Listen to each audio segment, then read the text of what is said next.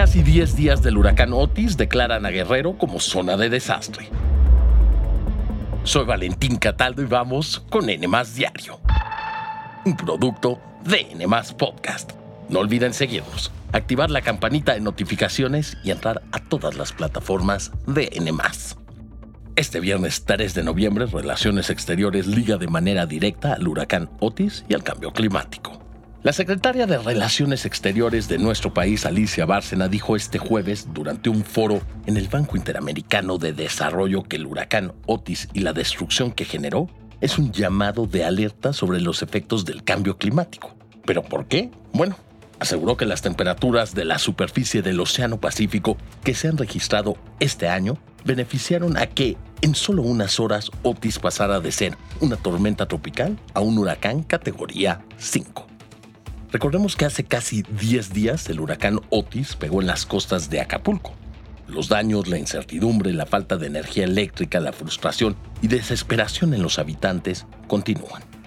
Fue hasta este jueves cuando el gobierno federal publicó en el diario oficial de la federación una declaratoria de desastre natural en al menos 47 municipios de Guerrero. Esto por la ocurrencia de lluvia severa, vientos fuertes e inundación que provocó el huracán.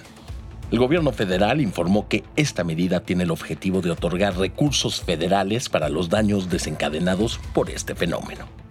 Y bueno, hasta el cierre de este podcast, ¿cuál es la situación en Guerrero? Según la gobernadora del estado, Evelyn Salgado, aún se mantienen las labores de limpieza en carreteras principales, como las que van de pie de la cuesta a Barra de Coyuca. Se restableció también un 45% del servicio de agua potable en el estado y el transporte público, como el Acabús, ya comenzó a operar, por lo que las rutas 1, 2, 3 y 5 están ofreciendo servicio completamente gratis. Esto se suma a las acciones de la Secretaría de Hacienda de adelantar el pago de pensiones a los afectados por el huracán, prorrogar por seis meses el pago de Infonavit y exentarlos de pagar la luz hasta febrero de 2024. Además, durante los próximos tres meses, 250 mil familias recibirán una canasta básica semanal.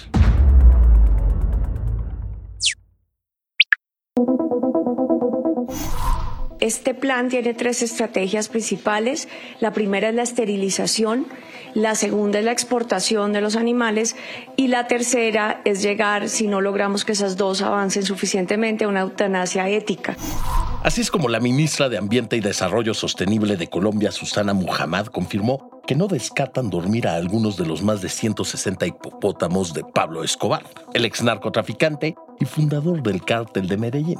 ¿Pero por qué quieren matar a estos animales? Les platico. Según la ministra, estos ejemplares que quedaron desamparados y que se reprodujeron sin control alguno después de la muerte de Pablo Escobar en 1993, son considerados como una especie invasora y no solo eso, también son vistos como un peligro para la sociedad ya que debido a que son muy territoriales han atacado a algunas personas. Por eso mismo buscan frenar su expansión en este país.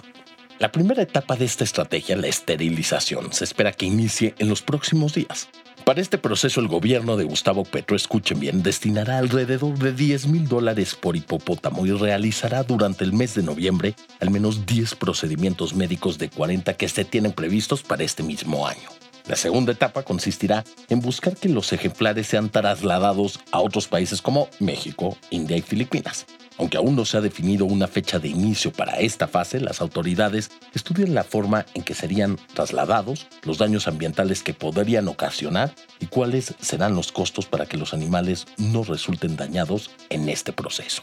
Finalmente, en la tercera fase, si no se logra ninguna de las dos anteriores, se contemplaría la muerte asistida de cada hipopótamo para controlar la expansión de esta especie. Aquí una pregunta. ¿Qué ocurriría si no se controla la reproducción de los hipopótamos? Bueno, según la ministra de Ambiente, para el 2035 podría haber al menos mil ejemplares, hecho que afectaría el medio ambiente y no solo eso. Según un reporte del Instituto Humboldt, estos animales pueden ser portadores y transmisores de enfermedades que afectan al resto de la fauna como tuberculosis, brucelosis y paratuberculosis.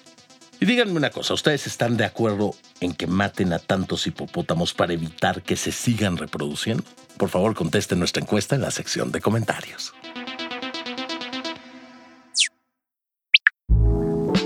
Y antes de despedirnos les tengo una buena noticia y es que se lanzó el último sencillo de la banda británica The Beatles llamado Now and Then. Pero, ¿cómo fue posible esto? Les cuento. Para empezar, la canción fue interpretada y escrita por John Lennon y desarrollada por Paul McCartney, George Harrison y Ringo Starr. Según la revista Rolling Stone, a finales de la década de los 70 se comenzó a escribir la canción, sin embargo, tras la muerte de Lennon, se guardó durante 20 años hasta que Yoko Ono Lennon, su esposa, se dio los derechos al resto de la banda. En ese momento se pusieron las pilas Paul, George y Ringo, quienes grabaron partes nuevas para completar la canción. Pero por falta de tecnología en ese momento no se pudo agregar la voz de John Lennon para que el tema funcionara. En 2021 retomaron el proyecto y gracias a la inteligencia artificial se pudo completar este tema, que ha sido calificado de romántico y melancólico, y eso hizo posible que a finales de 2023 tengamos un nuevo estreno de esta legendaria banda británica. Eso fue todo por hoy, espero que tengan un gran viernes y no olviden seguirnos, activar la campanita de notificaciones y visitar todas las plataformas de N. Nos escuchamos mañana aquí en N Diario un producto de N Podcast.